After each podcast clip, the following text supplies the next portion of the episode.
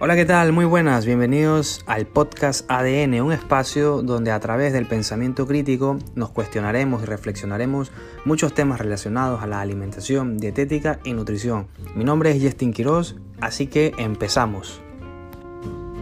Buenos días, buenas tardes, buenas noches, no importa la hora en que nos puedan escuchar y en cualquier parte del país, lo importante es eso, que nos escuchen, que se mantengan entretenidos en este tu podcast ADN y para hoy me es muy grato eh, llamar y he tenido también el acercamiento directo con nada más y nada menos que Gabriela Iturralde. Ella es dietista nutricionista y creo que Gabriela se va a presentar muchísimo mejor de lo que yo puedo hacerlo. Gabriela, ¿qué tal? ¿Cómo estás? Bienvenida al podcast ADN. Hola, Justin. Bueno, la verdad, súper contenta de, de estar aquí eh, mi hija me decía, ¿es primera vez que vas a hacer un podcast? Y le digo, no sé, creo que sí, puede ser. Así que bueno, estoy súper contenta, escucho muchísimos podcasts. Eh, la verdad es que creo que desde hace unos dos o tres años atrás creo que se ha vuelto así como que mi nuevo vicio, en lugar de escuchar música, que es algo que igual me encanta, voy en el carro escuchando podcast y bueno, aprendiendo un montón. Así que qué, qué gusto y, bueno, estar aquí, aquí contigo, pues, ¿no? Así que gracias. No, y a mí ya me hace muchísima ilusión entrevistarte a ti, hablar un poco. Yo siempre digo que en el podcast hago, no hago mucho como el papel de nutricionista y dietista, sino como un poco de, comunicador, a pesar de que esa no es mi profesión de base, pero es algo que me encanta muchísimo el tema de informar. Y tenerte a ti aquí en este podcast, la verdad que le va, le va a dar muchísima nutrición, eh, sobre todo porque vamos a impartir un poco más de conocimientos. Cuéntanos un poco, Gabriela, ¿quién, quién es Gabriela Iturralde eh, profesionalmente? Coméntanos. A ver, bueno, que no sé, siento que esa pregunta es así como súper profunda en cierto modo, pero bueno, soy nutricionista, como tú lo dices, soy nutricionista eh, desde hace ya algún tiempo, hace 18 años ejerzo la profesión Em, y, me encanta, no solamente lo ejerzo como profesión, sino que lo vivo día a día. O sea, estoy convencida sobre que una buena alimentación y una alimentación balanceada, sobre todo, pues puede cambiar eh, la vida de, cualquier persona. Eh, y en general, hoy en día, pues que sabemos todo esto de alimentación más sostenible y todo, también podemos ayudar un poco al mundo, ¿no? Y, al medio ambiente, etcétera. Así que eh, eso, soy nutricionista que me encanta ayudar, o sea, me encanta eh, cuando un paciente va a mi consultorio, lo primero me, entrego en corazón, o sea, no estoy pensando en, nutrientes, en la mejor dieta, en las calorías, en el este, sino a, a, ver a esa persona que está enfrente mío como individuo que tiene un montón de otras cosas más allá de querer una dieta nada más. Y trato siempre me dicen que parezco psicóloga y no nutricionista y creo que a veces me equivoqué de profesión porque me encanta, me encanta eso, me encanta escuchar las necesidades de, esa persona que está frente mío. Así que soy nutricionista, sí, pero, pero más que nada soy alguien que está dispuesta a ayudar a cualquier persona que vaya a mi consultorio. Y ayudarla, Jessing, no solamente quiere decir en darle lo que yo puedo eh, bajo mi, digamos, especialidad como nutricionista y como la experiencia que he tenido, sino también en cierto momento reconocer mis límites y decir, bueno, mira, qué chévere que estás aquí, pero sabes que yo en esto no te voy a poder ayudar nutricionalmente hablando, te puedo derivar donde otros nutricionistas. Yo creo que eso también es súper importante en nuestra profesión. Claro, la responsabilidad y la ética, sobre todo con la comunidad, con los pacientes, eso también forma parte de ello, ¿no? Cuando saber nuestras capacidades, decir, ok, hasta aquí yo llego, yo creo que de aquí para allá necesitarás la intervención de otro y de pronto, o quizás poder unir esos conocimientos para que sea mejor el abordaje. Oye, tú eres guayaquileña, eres guayaca, definitivamente, eh, Gabriela. ¿Y qué es eso? ¿Y por qué te fuiste a estudiar a la Universidad de San Francisco de Quito? Que, por cierto, lo, tradicional sería que estudiaras aquí en Guayaquil. ¿Qué, qué pasaba? Cuéntanos. Bueno, a ver, te cuento. Eh, y como te dije anteriormente, como para que puedan entender un poco la, la, respuesta, hace 18 años, yo me gradué 19, van a ser este año, en junio, 19 años de graduada. En el 2002 aproximadamente te graduaste. Exacto. Me gradué de nutricionista, pero yo realmente de la del colegio me gradué en el 1998. Entonces, eh, suena así como hace muchísimo tiempo, pero no había nutrición en Guayaquil. No ok, ok, ok. Entonces, ¿cómo te enteraste de eso? De que, ok, tú, tú dijiste, porque la típica es, yo quería estudiar medicina, pero no pude, así que, o no me dieron de pronto las facilidades de entrar a medicina y al final terminé estudiando nutrición. Y en el camino le vas cogiendo ese amor a la nutrición, pero ¿cómo fue en tu caso? Bueno, en mi caso siempre me, gustó la medicina, amé la medicina, eh, también como tú lo dices, pero realmente tenía a mi papá que me decía, no, no es profesión para mujeres, vas a ver, si tú quieres ser mamá y quieres tener familia, te vas a tener que dedicar a otra cosa y todo esto, pero realmente yo escuchando mucho a mi papá y la verdad la nutrición me encantaba. En mi casa siempre mi papá y mi mami tenían como cierto sentido de comer saludable, siempre. O sea, en mi casa no es que había un empacado, recuerdo que no nos daban embutidos, calcula hace tanto tiempo atrás, no nos daban salsa de tomate, o sea, como que ciertas cosas que mis papás decían, no, eso no es sano. Entonces siempre tuvimos el tema de la nutrición en mente y unas vacaciones estábamos en Quito y de repente llegó una volante de la San Francisco de Quito y entonces mi papi dijo, vamos a ver, pues vamos a ver qué tal la San Francisco de Quito. Yo para, este, para ese entonces estaba amarrada, era enamorada de mi actual esposo, porque tengo muchos años también con mi esposo, y no me quería ir a ningún lado. O sea, yo quería estar con mi enamorado, entonces no me quería ir lejos tampoco porque esa era otra posibilidad. Así que bueno, dije, será la San Francisco, que es más cerca. O sea, tú ya eras novia de Martín, ¿verdad? Sí, novia de Martín desde el 95. Desde el 95, wow, ni un tiempo. Entonces, de esa forma fue que, eh, bueno, te planteaste de, cambiar, de cambiarte de ciudad, de, de, saber qué tal iba a haber esto, de cómo iba a repercutir el tema de la nutrición desde esa época ya. Entonces, eh, fue un, verdadero desafío para ti, ¿no? Mira, eh, realmente lo que me encantó de la San Francisco es que en esa época, porque tú sabes que el pensum va cambiando constantemente de nutrición, en esa época el pensum de nutrición tenía dos años de medicina, o sea, yo comenzaba con todos los que iban a estudiar medicina. Entonces para mí era fantástico porque yo podía tener eh, como que ese, esa dosis de lo que estudiaban los médicos. Y, realmente me pasó algo que en una de las prácticas que tenía, pues llegó a, la clínica San Francisco en la emergencia un señor que se le había cortado el brazo, era en Cumbayá esto, y yo, macha, yo, yo quiero ver y quiero entrar y se me bajó la presión y le dije, me tengo que ir al baño. Y no podía, no podía ver todo esto. Yo dije, ¿cómo voy a hacer, cómo voy a estudiar medicina si no puedo esto de aquí? Entonces como que empecé mucho más a cogerle amor al tema de la nutrición y dije, bueno, me voy a ir por este lado y la verdad es que la nutrición me, enamoró desde el día uno, desde el día uno, me encantó. Qué linda, qué linda anécdota que también que nos acabas de contar, de comentar también. Eso forma parte de tu proceso de, de, empezar a entender qué es lo que tú querías en realidad, ¿no? De tener la película más clara. Eh, tu personalidad, eh, Gabriela, la fuiste desarrollando, evidentemente, conforme ibas teniendo todas estas exposiciones, estas nuevas experiencias. ¿Cómo es tu personalidad actualmente en este 2021? Se combina un poco con el tema de redes sociales, porque, claro, antes no existía el tema de redes sociales. Para tú difundir eh, que tú eres nutricionista, supongo que has de haber tenido que tocar puertas, ir con médicos, etc. ¿Ha, tenido algún tipo de cambio esto? ¿Tú eres tú tal cual como te muestras en redes sociales eres en vida real o hay diferencias? A, ver, te diría, te diría que siempre, siempre fui una persona un poco más, em, soy un poco tímida dentro de lo que puedo hablar y cuando hablo en podcast nadie me calla. Yo digo que quizás son los nervios que no me dejan eh, parar de hablar, pero la verdad sí soy súper tímida. Eh, levantar la mano, por ejemplo, en, en, una universidad llena de quiteños y como gran mona, todavía hasta el día de hoy mis compañeros me dicen espasmo cuando yo decía alguna cosa. O sea, de verdad me daba taquicardia levantar la mano, o sea, siempre he sido súper tímida. Y, y, sí, como tú dices, pues tocaba tocar puertas. Yo no vengo de familia de médicos ni de nutricionistas, entonces tratar de salir adelante de esa manera fue complicado. Eh, creo que el crecimiento profesional fue mucho más lento el mío del que hoy puedan tener un montón de nutricionistas, porque obviamente tienes tú ya tu plataforma que te promocionas. Sin embargo, te podría decir que me cuesta un montón todavía el tema de las redes sociales. O sea, prefiero subir la fotito de mi familia, por ahí cocinando un poco en mi casa, porque como te decía, vivo la nutrición igual, mis hijos comen súper sano, pero me cuesta mucho promocionarme. Promocionarme como nutricionista, es, así soy en la vida real. Si alguien al lado me dice, ay, qué bestia, yo estoy buscando una nutricionista y no me conoce, creo que no soy capaz de decirle, oye, ¿quieres ir a mi consultorio?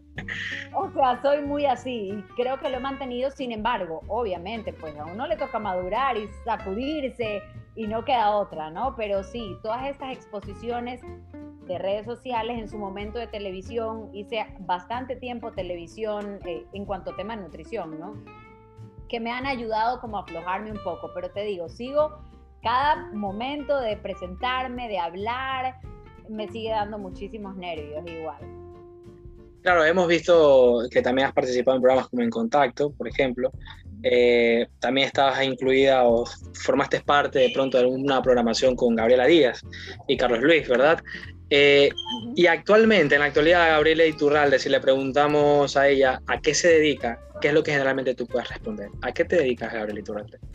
A ver, yo te diría que soy todóloga, eh, porque si bien es cierto, trabajo y mi profesión es algo que me llena completamente, eh, soy mamá, soy mamá y hoy en día yo creo que mis hijos me necesitan bastantísimo. Tengo hija de 12 años, de 8 años y otro de 4 años. Y como sabes, pues ahora en la pandemia las mamás tuvimos que ser profesoras también. Entonces, la prioridad para mí siempre va a ser mi familia.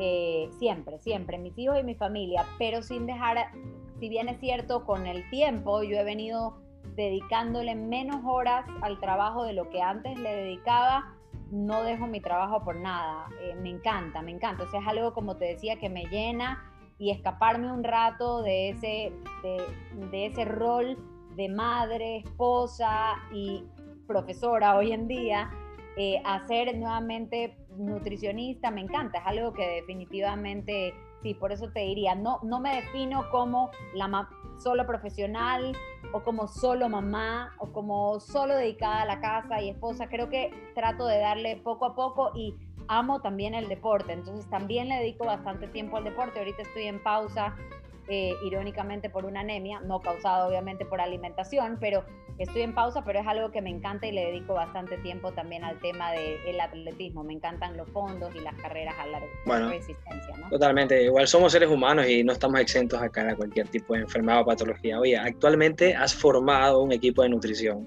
GI Nutrición, con dos dietistas nutricionistas más. Una de ellas, eh, Verónica eh, eh, Martínez Vivanco, iba a decir, sorry, siempre me confundo con Verónica Vivanco, que somos amigos, los tres, pues, estuvimos en los mismos asientos de la Universidad Católica, con Verónica Martínez, que ya la tuvimos en el podcast pasado, y también con Yara, ¿verdad? Eh, ¿Cómo así decidiste organizar y ya crear definitivamente ese grupo de nutricionistas GI Nutrición? ¿Cómo nació todo eso? Justamente eh, por lo que te comentaba, por esta falta de tiempo mío a dedicarle a, mi trabajo, eh, por, por, mis hijos. Mi segundo hijo fue prematuro y tuve que dedicarme tres meses a él. Y ya desde ahí yo empecé como a contratar una nutricionista para que me ayude. ¿A quién? ¿A Juan Martín o Santiago? Juan Martín. Juan Martín fue el segundo, prematuro. Entonces yo trabajaba desde mi casa tenía una nutricionista que había capacitado, ella iba, atendía, pero yo les daba la seguridad a mis pacientes que yo era la que hacía los menús o el plan de alimentación. Pero con el tiempo fui dándole también, empoderando a esta nutricionista que, estaba, que no es ninguna de las dos que está en el momento, porque ella ya tuvo su hijo y se dedicó a ser mamá 100%. Eh, pero bueno, en todo caso, con esta idea yo dije, bueno, la idea es diversificarme y que obviamente no puedo yo sola atender a todos los pacientes que quizá me quieran buscar por falta de tiempo y también como conversábamos por esta limitación. Por ejemplo, Yara se enfoca mucho más en el tema clínico, ella trabaja en el IES en las mañanas, entonces tiene mucho más experiencia con ese tema. Igual Berito también tiene sus especialidades, le encanta trabajar con, con, jóvenes de desórdenes de alimentación, con el tema de la microbiota y las intolerancias. Entonces, crear este centro es también darles esta oportunidad a nuevas nutricionistas. Yo siempre, Justin, les, les digo a todas las que entran, ¿cuánto hubiera querido yo que haya alguien que me apadrine, por así decir? Y tener la misma plataforma, ¿no? Y, cómo, cómo arrancar, porque para mí fue durísimo, fue durísimo. O sea, había semanas en las que yo no tenía ni un solo paciente y yo decía, Chuso, ¿cómo hago? ¿Cómo hago? Porque cuando tú sabes muy bien, cuando sales de la universidad, no es que te dan todas las herramientas para montar tu consultorio y la ficha y cómo atender. Entonces, yo decía, qué, qué, qué chévere y me encanta, me encanta poder transmitirles, a veces hablo hasta de más con la gente y me dicen, pero guárdate ciertos secretos. Le digo, no, porque la idea es que cada uno tiene su personalidad y su empatía y su manera de atender, eso es, es único de, de cada profesional, pero realmente me encanta eso, o sea, poder darles esa plataforma a, nutricionistas en las que obviamente confío y que sé que tienen, o sea, un mega potencial y que tienen un, currículum fantástico para que puedan atender a, pacientes míos que necesitan pues de, otro tipo de, nutrición, por así decir, ¿no? Por el tiempo y por eso. Así que me encanta. Eso es lo interesante, Gabriela, que de tu parte hay eh,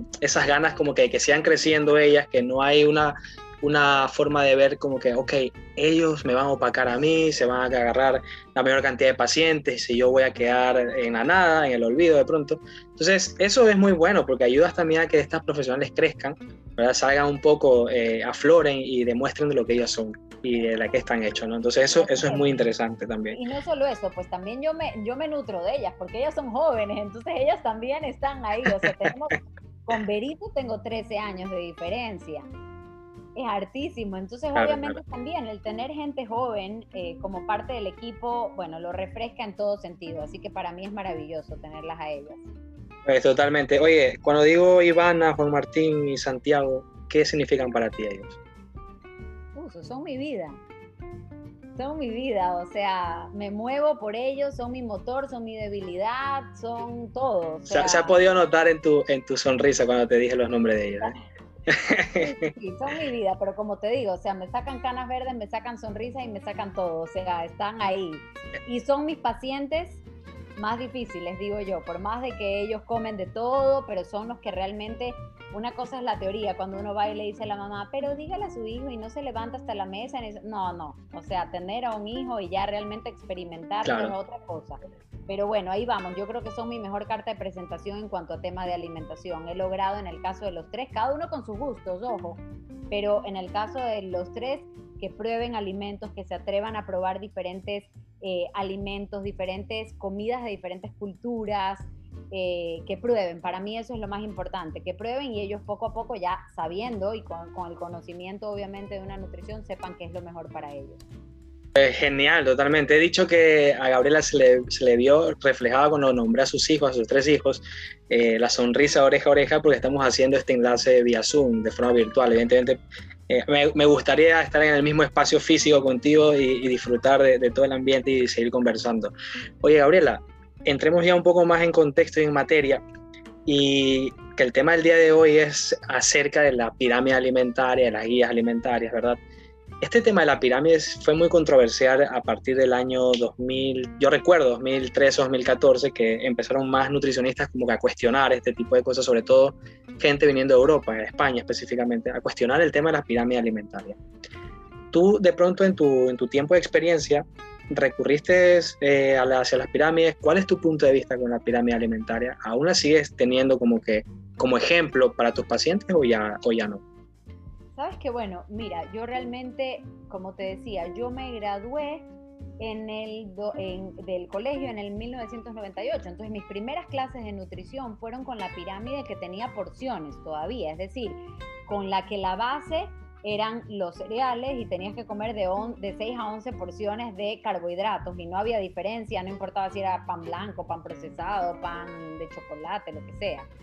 Eh, y eso lo utilicé mucho. Obviamente ya me gradué con la nueva, eh, digamos, con la nueva pirámide que fue un poquito como ya sin tantas porciones, algo de... Como que actualizada, ¿no? Exacto, eh, porque de, después cambió un poco en el 2005 recién, hicieron esta pirámide más bien vertical, la otra era horizontal, ¿no?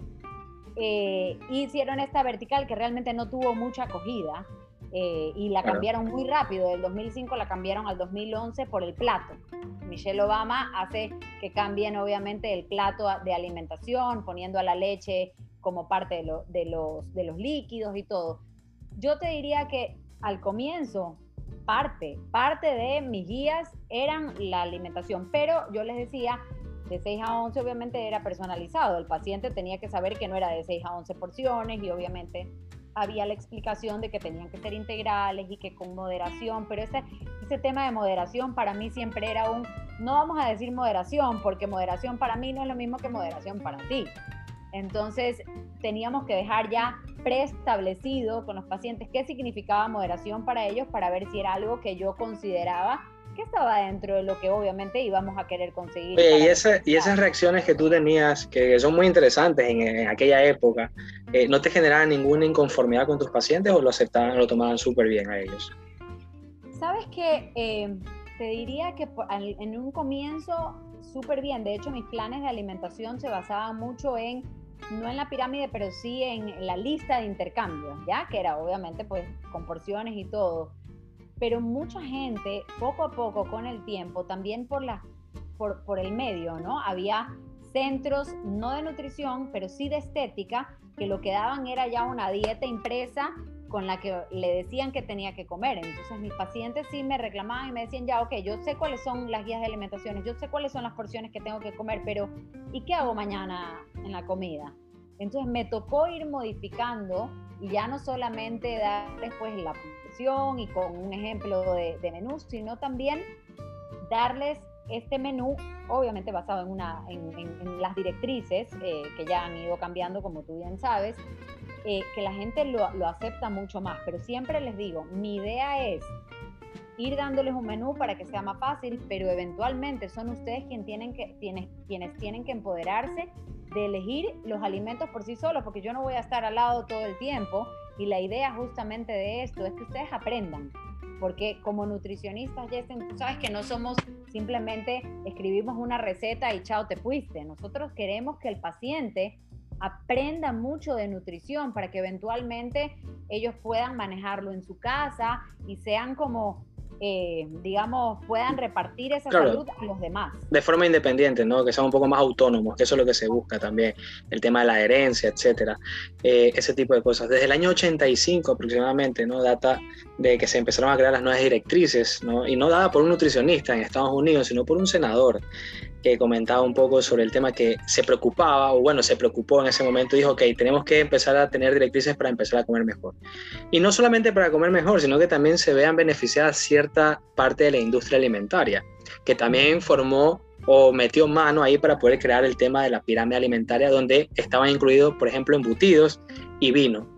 ¿Qué hay de aquel mito tan famoso del vino que si el vino es bueno para la salud o no? ¿Tú crees que vino de ahí o, de dónde crees que empezó todo eso? Por supuesto, mira, yo justamente eh, me tocaba cuando yo daba clases en un inicio para poder sostener mi consultorio, que como te digo, no era del todo lo ¿Das clases en la escuela de los chefs, tal vez? Daba clases en la escuela de los chefs, exacto. te he investigado bien, te he investigado ah, bien.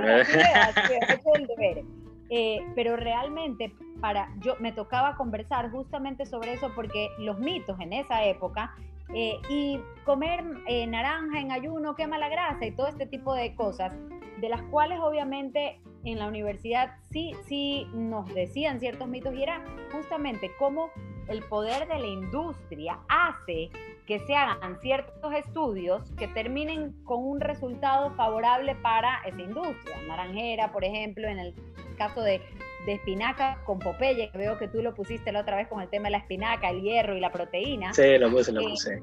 y, realmente, realmente sí hay ese empuje siempre atrás y, llega un punto, y, te voy a decir, en, en estos años, eh, por el 2000, entre el 2007 y 2012, para mí, justo cuando tú dices que hubo tanta, tanto tema de España, que la controversia con las pirámides, en las que yo sí me puse a pensar y yo decía, ¿será que lo que yo estoy estudiando es realmente lo que, lo que es? ¿O estoy empujada por alguien que está pagando atrás y lo que yo estoy diciendo a mis pacientes no es una realidad? O sea, sí me lo, me lo cuestioné muchas veces, porque cuando iba, iba a estos congresos, quienes auspiciaban los congresos eran los cereales, los grandes cereales, las colas, las, digamos, las bebidas gaseosas.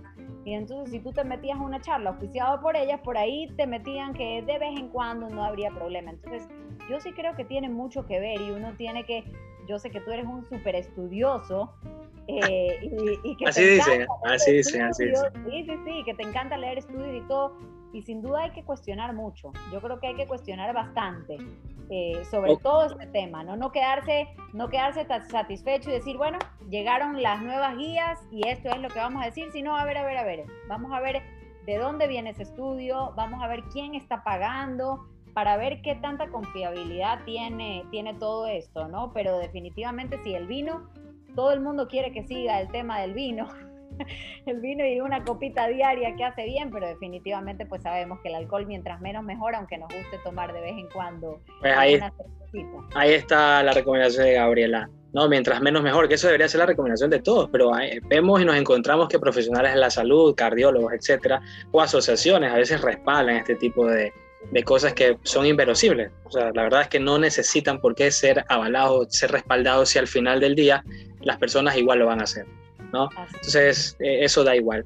Oye, Gabriela, ya para el 2010, 2011, tú eh, lo especificaste muy bien, Michelle Obama sacó el tema de My Plate con la Universidad de Harvard, ¿verdad? Y ya para el 2018, eh, Ecuador obtiene sus primeras gabas o sus primeras guías alimentarias.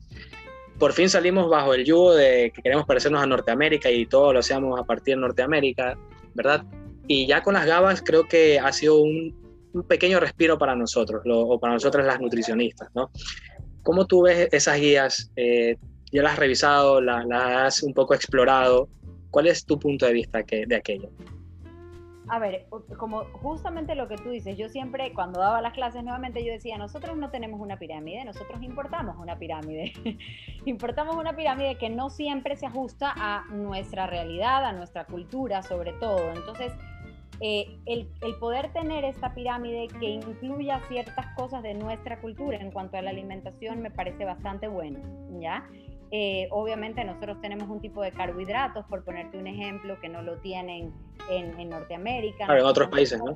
Así es, nuestro consumo de carnes, de lácteos tampoco es el mismo que está en Norteamérica. Entonces, te diría que eh, si bien es cierto, no lo utilizo como parte de mostrarle a mi paciente para enseñarle, realmente ya hace algún tiempo no le muestro ninguna como imagen, ni, ni tanto el plato, aunque tengo un plato en el consultorio en la que voy armando el plato con ese mismo paciente, pero no es que le doy eh, como esta imagen que antes sí lo hacía, ojo, antes lo hacía y les decía, bueno, mira, esta es más o menos la recomendación general, yo te recomiendo tal cosa.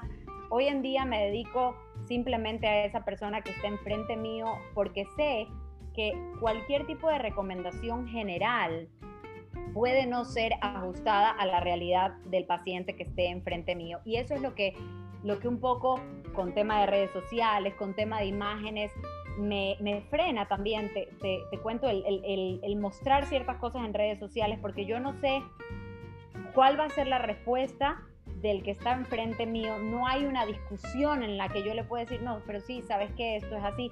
Y llega a muchos, mi hija de 12 años, por ejemplo, ella no tiene celular todavía, pero sus, sus compañeros sí. Y si yo muestro algo, por ponerte un ejemplo, el azúcar mata o el azúcar es lo peor del mundo, puedo estar también detonando un miedo que no quiero generar, generar en, en, en jóvenes. Entonces, te diría que por más de que me gusta mucho este haber salido y que nosotros mismos como ecuatorianos podamos sacar nuevas directrices, podamos estudiar mucho el tema de nutrición, no es algo que yo lo muestro así como, ok, estas son las nuevas directrices, sino que me fijo muchísimo en cada individuo, ¿no? O sea, de la personalización, ¿no? Así es, personalizar, personalizar, personalizar. Hasta el día de hoy, como te comentaba, los menús yo los hago el fin de semana. No es una, un programita en el que yo meto y sale al azar. no, yo me dedico, ok, en base a, los resultados que queremos, en base al, a sus gustos, en base a sus hábitos, en base a sus necesidades, obviamente armo este plan de alimentación, que muchas veces incluye cosas que no son lo más saludable posible, pero que quizás sí son sostenibles para el paciente que está enfrente. ¿no? Oye, muy interesante eso lo que acabas de comentar, el tema de la personalización también. Eh, y para ir finalizando, Gabriela, ya que sé que te tienes que un poco ir, estamos ajustados con el tiempo. Para, es muy importante, se están quedando muchas preguntas ahí, se me están quedando, pero no importa, creo que podemos hacer una segunda edición de esto, que es muy interesante la conversación, la verdad para ya ir finalizando en este aspecto el tema de las guías y alimentarias, sobre todo eso, lo que tú dices es cierto, el tema de las redes sociales. ¿Cómo tú ves ahora a las personas que salen en redes sociales a divulgar sobre nutrición y alimentación? Y ya tus casi, casi 14 mil seguidores que tienes en Instagram, que lo estuve revisando ahí, Eh, ¿Cómo ha sido ese desempeño, esa labor? ¿Cómo tú ves? ¿Tú crees que le ha ayudado esta era virtual a las personas a poder llegar, a poder acercarse más a hacer una alimentación saludable o, tú crees que están habiendo problemas en eso por parte también de nosotros como nutricionistas? Bueno, mira, qué, qué interesante tu pregunta. Eh, y como te decía, realmente a mí a veces me da un poco de recelo mostrar esta parte de nutrición porque sí creo que en cierto modo hay un exceso de información. Si bien es cierto, antes había una ignorancia, en mi época, ignorancia por completo en cuanto a tema de, de información nutricional, hoy en día hay un exceso de información y muchas veces recibes a un paciente completamente confundido en que no sabe qué ritmo, qué, qué, qué rumbo perdón, tomar en cuanto a tema de qué es una alimentación saludable. Muchas personas creen que una alimentación saludable quiere decir no comer ni un solo carbohidrato. Muchas personas quieren decir que piensan que una alimentación saludable es solo comer vegetales. Entonces, te diría que sí es verdad que hemos llegado a muchas personas, pero creo que como nutricionistas debemos, eh, por un lado, el trabajo que tú haces siempre con, que, me encanta, que pones los estudios, los estudios, porque cada persona puede darse el tiempo de leer y buscar por uno mismo. A ver, ok, chévere, esto lo dice un estudio respaldado, pero no es simplemente un, a mí me funcionó, yo hice. Entonces, eh, por eso te digo, a mí me, me, angustia a veces un poco el tema de redes sociales, porque a veces veo ciertos posts que digo, chuzo, me pareció demasiado tajante. Ojalá no lo vea cierta persona porque le puede generar una explosión en su cerebro y decir, chuzo, no puedo comerlo nunca en mi vida. Pero todavía siento eh, que sí hay desinformación en, en personas, por ejemplo, de 60 años que siguen pensando que el, vinito, como decías, está bien tomarse el vino todos los días o que quieren que les mandes el vino todos los días porque acuérdense o, que o de algo o de algo me de morir también. O de algo me de morir y entonces ¿para qué lo voy a hacer? O que realmente la alimentación no tiene ningún impacto en cuanto a tema de salud. Mucha gente lo sigue pensando todavía. Entonces te diría que simplemente como nutricionistas el llamado es a tener esa responsabilidad de saber que no conocemos a nuestros, en mi caso, 14 mil seguidores, no, no, los conozco, o sea, con suerte conozco a 20, 25. A 30 por ahí, así más o menos. exacto, o sea, yo no conozco a esa gente a quien me estoy dirigiendo, no sé demasiados rangos de edades, entonces siempre tener esa, esa como responsabilidad de pensar en qué puede pensar el que está ahí y no ser tan tajantes en cuanto a sí o no.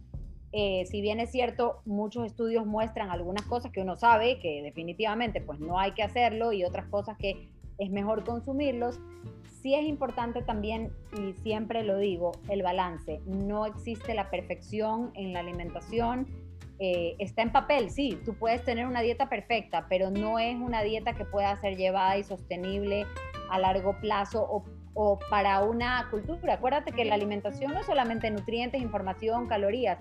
La alimentación también es disfrute, compañía, estar con los demás y para mí esa parte es la que es esencial, ¿no? nos olvida. Así es, y a veces se nos olvida los nutricionistas en redes sociales queriendo poner eh, como muy perfecta esta alimentación la cual no siempre es tan perfecta. Claro, de eso se trata un poco la alimentación, explorar ese tipo de cosas que van más allá de simplemente comer, sino que de acercarse, de apegarse un poco, lo que implica tener un contexto familiar también, la sociabilización, todo eso, ¿no? La cultura alimentaria, que eso es interesantísimo. Oye, Gabriela, ha sido muy grato conversar contigo, insisto, se me han quedado algunas preguntas ahí, como por ejemplo, ¿qué opinas de ayuno intermitente? Si están dentro de las guías o no. Bueno, pues yo creo que ese tipo de cosas lo vamos a dejar para una segunda parte. Aquí te, comprometo ahora mismo aquí en este escenario eh, hacerle una segunda parte de esto porque se nos han quedado varios, varias preguntas también que me han hecho por Instagram para ti. Entonces, nada, eso. La verdad, agradecerte una vez más. Eh, siempre yo voy a estar a las órdenes ahí contigo también. Haces una gran labor por redes sociales también a nivel personalizado con tus pacientes. Lo sé también por Verónica, porque Verónica conversa conmigo de eso. Eh, así que nada, les has dado, les has dado un match, un plus también a ellas y nada, siempre deseándote éxito, Gabriela, en todo lo que tú hagas.